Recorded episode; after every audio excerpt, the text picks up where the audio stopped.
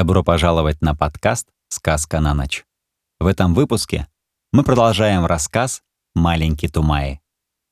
Ложитесь поудобнее, закрывайте глазки и слушайте. Погонщики с гор, пользуясь вечерним светом, отправились обратно к Петерсон-Сахибу, на прощание посоветовав карнакам с низин усиленно смотреть в эту ночь за слонами. Когда же те спрашивали их почему, только смеялись в ответ. Маленький Тумай позаботился об ужине для Кала Нага, а когда наступил вечер, невыразимо счастливый отправился бродить по лагерю в поисках там-тама. Когда сердце мальчика-индуса переполнено, он не бегает куда придется, не шумит без смысла. Он молча упивается своим счастьем. А ведь с маленьким Тумаей разговаривал сам Петерсон Сахиб. И если бы мальчик не нашел того инструмента, который он искал, я думаю, его сердце разорвалось бы. Продавец сладкого мяса дал ему на время свой маленький там-там. Это барабан, в который бьет ладонью. И когда звезды начали появляться на небе, Тумай, скрестив ноги, уселся перед Каланагом, положив там-там к себе на колени и стал ударять по нему рукой. И чем больше думал он об оказанной ему великой чести, тем усерднее бил по там-таму, одиноко сидя посреди корма для слонов. В музыке этой не было ни мелодии, ни слов, но ее звуки делали мальчика невыразимо счастливым. Вновь пойманные слоны натянули свои веревки, время от времени они взвизгивали и трубили. Тумай слышал, как его мать баюкала в прохладной хижине его маленького братишку, усыпляя ребенка старой-старой песней о великом боге Шиве, о которой однажды указал всем животным, чем каждое из них должно питаться. Это очень успокоительная колыбельная песня. Она начинается словами «Шива, который рождает жатву и заставляет дуть ветры, однажды, очень-очень давно сидел у порога дня, но он каждому дал свою долю пищи, работы и судьбы. И так далее. В конце строфы маленький Тумай ударял по барабану, наконец ему захотелось спать, и он растянулся рядом с Каланагом. Вот, наконец, слоны начали по своему обыкновению ложиться один за другим. Легли все, только Каланак остался стоять в правом конце ряда. Он медленно раскачивался из стороны в сторону, растопырив уши, чтобы прислушиваться к ночному ветру, который дул, проносясь между горами. Воздух наполняли ночные шумы, которые, слитые вместе, образуют глубокую тишину. Звон одного ствола бамбука, а другой, шорох чего-то живого в кустах, царапанье и легкий писк полупроснувшейся птицы. Кстати, птицы гораздо чаще просыпаются ночью, чем мы с вами воображаем. И отдаленное журчание падающей воды. Маленький Тумай проспал некоторое время, когда же он снова открыл глаза, луна светила ярко, а Каланак стоял, по-прежнему насторожив уши. Мальчик повернулся, трава зашуршала, он посмотрел на изгиб большой спины черного змея, закрывавший половину звезд на небе, и услышал так далеко, что звук этот показался ему еле заметным, точно след от укола булавки. Раздавшиеся в беспредельной ночи «Хутут!» Это был звук дикого слона. Весь ряд слонов поднялся на ноги. Точно в них выстрелили, и их кряхтение, наконец, разбудило спящих магутов. Карнаки стали глубже вколачивать колья своими большими колотушками прибавлять лишние привязи и стягивать узлы крепче прежнего. Один вновь пойманный слон почти вытащил из земли свой кол. Большой Тумаи снял ножную цепь с каланага и пристегнул переднюю ногу сбунтовавшегося к его задней ноге, а на ногу Каланага накинул петлю из травяной веревки и приказал ему помнить, что он хорошо привязан. Большой Тумай знал, что его отец и дед в былое время сотни раз сделали то же самое. Но Каланак не ответил, как обыкновенно, особенным горловым журчащим звуком. Он стоял неподвижно и, приподняв голову, распустив уши, как веера, вглядывался через залитую лунным светом поляну в огромные извилины гор Горо. «Посмотрите, не начнет ли он беспокоиться ночью?» — сказал Большой Тумай сыну, ушел в свою хижину и заснул. Маленький Тумай тоже засыпал, когда вдруг услышал треск разорванной травяной веревки, лопнувший с легким звуком «танг». В ту же минуту Каланак вышел из своей ограды так же медленно и бесшумно, как туча выкатывается из долины. Маленький Тумай, шлепая своими босыми ногами, двинулся за ним по залитой лунным светой дороге и шепотом просил его «Каланак, Каланак, возьми меня с собой, о Каланак!» Слон беззвучно повернулся, сделал три шага к мальчику, опустил свой хобот, скинул к себе над шею Тумаи и чуть ли не раньше, чем тот успел усесться, скользнул в лес. Со стороны привязей донесся взрыв бешеных криков слонов. Потом тишина сомкнулась, и Каланак побежал. Иногда кусты высокой травы волновались с обеих с его сторон, как волны плещут около бортов корабля. Иногда ветвь вьющегося дикого перца царапала его спину или бамбук трещал под напором его плеча. Но в промежутках между этими звуками он двигался совершенно бесшумно, проникая через чаще густого леса горо точно сквозь дым. Каланак поднимался на гору, но хотя маленький Тумаев в просветах между ветвями наблюдал за звездами, он не мог понять, в каком направлении. Каланак достиг гребня и на минуту остановился. Теперь маленький Тумаи мог видеть вершины деревьев. Они, как бы усеянные блестками и такие пушистые под лунным светом, тянулись на много-много миль Видел он и синевато-белую дымку в ложбине над рекой. Тумая наклонился вперед, пригляделся и почувствовал, что внизу под ним лес проснулся, ожил и наполнился какими-то существами. Большой, коричневый, поедающий плоды нетопырь пронесся мимо уха мальчика. Иглы дикобраза загремели в чаще. В темноте между стволами деревьев большой кабан рылся во влажной теплой земле рылся и фыркал. Над головой Тумаи снова сомкнулись ветви, и Каланак начал спускаться в долину. На этот раз неспокойно. Так сорвавшаяся пушка стремительно катится с крутого берега. Громадные ноги слона непрерывно двигались, точно поршни, шагая через восемь футов сразу. Морщинистая кожа на сбигах его ног шелестела. Низкие кусты по обеим сторонам Кала Нага шуршали со звуком рвущегося полотна. Молодые деревья, которые он раздвигал своими плечами, пружиня возвращались на свои прежние места и хлестали его по бокам, а длинные гирлянды различных сплетенных вместе лиан свешивались с его клыхов и колыхались, когда он покачивал головой из стороны в сторону, прорубая для себя дорогу. Маленький Тумаи совсем прижался к большой шее слона, чтобы какая-нибудь качающаяся ветвь не смела его на землю. В глубине души мальчик желал снова очутиться в лагере. Трава начала чмокать, ноги колонага тонули и вязли. Ночной туман в глубине долины леденил маленького Тумаи. Послышался плеск, журчание быстро движущейся воды, и Каланак пошел вброд через реку, на каждом шагу ощупывая дорогу. Сквозь шум воды, плескавшийся около ног слона, маленький Тумай слышал другой плеск и крики слонов вверху по течению реки и внизу. До него донеслось громкое ворчание, сердитое фырканье. Вся дымка вокруг него, казалось, наполнялась волнистыми тенями. «Ах!» — произнес он в полголоса, и его зубы застучали. Все слоны в эту ночь освободились, значит, они будут танцевать. Каланак вышел из реки, вода ручьями стекала с него, он продул свой хобот и снова начал подниматься. Но на этот раз не в одиночестве. Ему не пришлось также расчищать дорогу. Перед ним уже была готовая тропинка шириной в 6 футов. Примятая на ней трава джунглей старалась расправиться и подняться. Вероятно, всего за несколько минут до него в этом месте прошло много слонов. Маленький Тумай оглянулся.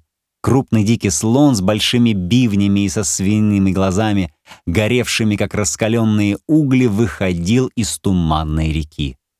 Но деревья тотчас же снова сблизились, и они двинулись вперед, и вверх повсюду слышались крики слонов, треск и шум ломающихся веток. Наконец, на самой вершине горы Каланак остановился между двумя стволами.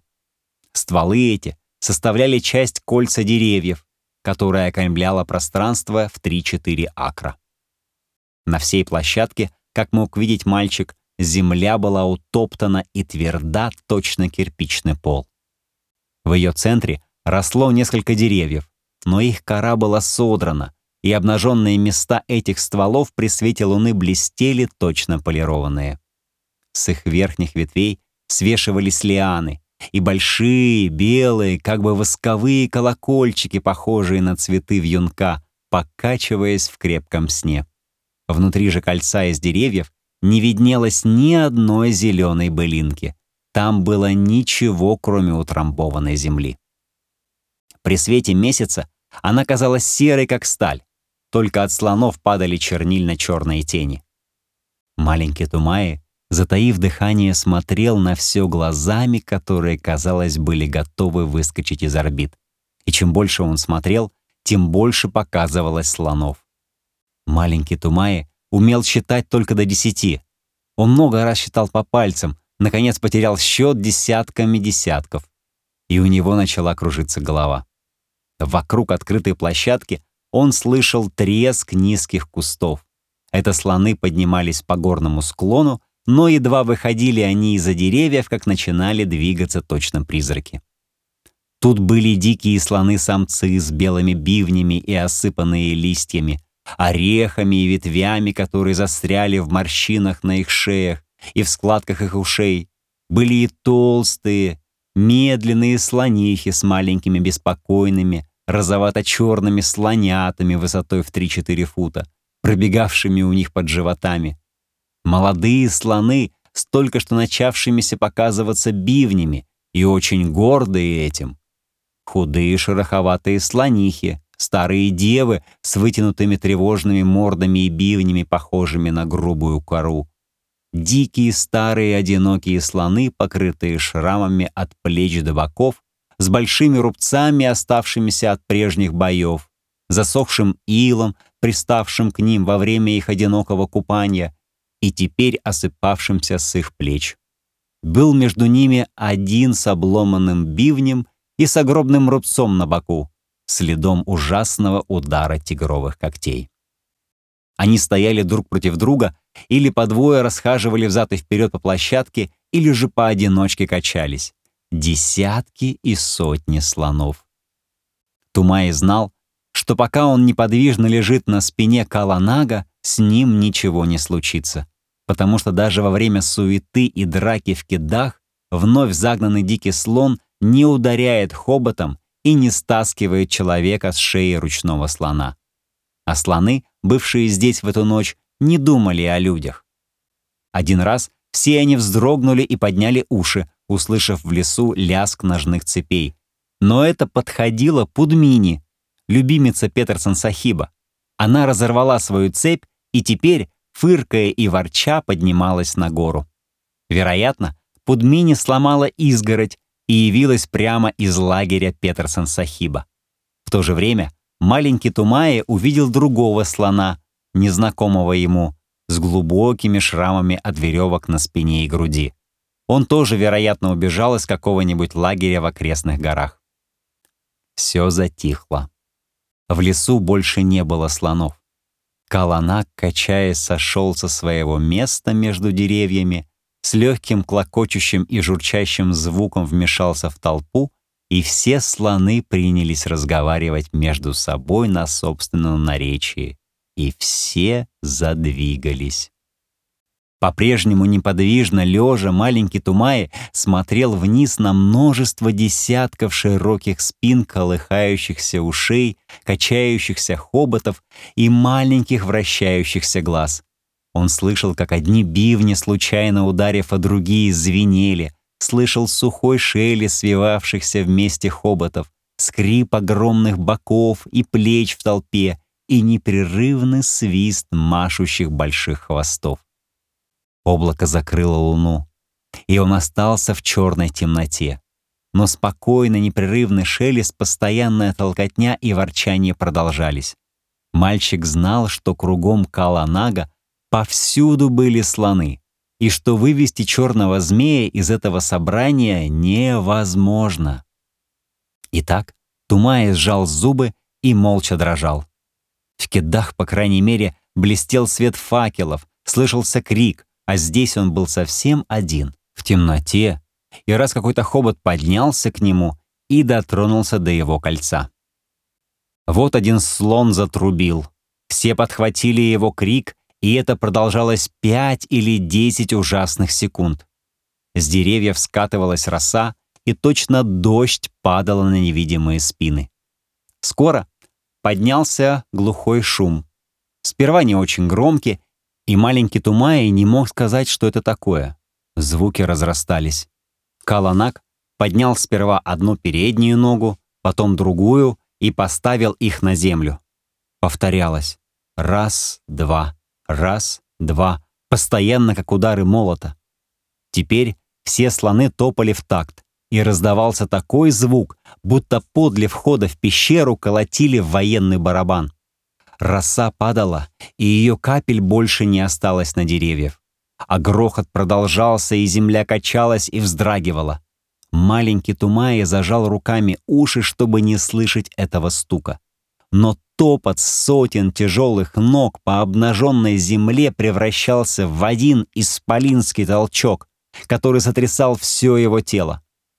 Раза два мальчик почувствовал, что Каланак и все остальные сделали несколько шагов вперед. После этого звук изменился. Тумай слышал, что огромные ноги давили сочные зеленые поросли, но пролетели минуты две и снова начались удары по твердой земле. Где-то близ маленького Тумая дерево затрещало и застонало. Он протянул руку и нащупал кору, но Каланак двинулся вперед, продолжая стучать ногами, и мальчик не мог бы сказать, в каком месте площадки находится он. Слоны не кричали. Только лишь два или три маленьких слоненка взвизгнули одновременно. Потом Тумай услышал шелест, и топот начался снова. Так продолжалось, вероятно, целых два часа, и нервы Тумая были напряжены, однако по запаху ночного воздуха он чувствовал приближение зари. Утро пришло в виде полосы бледно-желтого сияния позади зеленых гор, и стук ног остановился с первым же лучом. Точно свет был сигналом. Раньше, чем в голове маленького Тумаи улегся звон и шум, даже раньше, чем он успел изменить свою позу, поблизости не осталось ни одного слона, кроме Каланага, Пудмини и слона со шрамами от веревок. Никакой признак, никакой шелест или шепот среди деревьев на горных откосах не указывал, куда ушли остальные животные. Маленький Тумай осмотрелся. Насколько он помнил, открытая площадка за эту ночь увеличилась. На ней теперь оказалось меньше деревьев, чем было прежде, а кусты и трава по ее краям притуились к земле. Маленький Тумай посмотрел еще раз. Теперь он понял значение топота.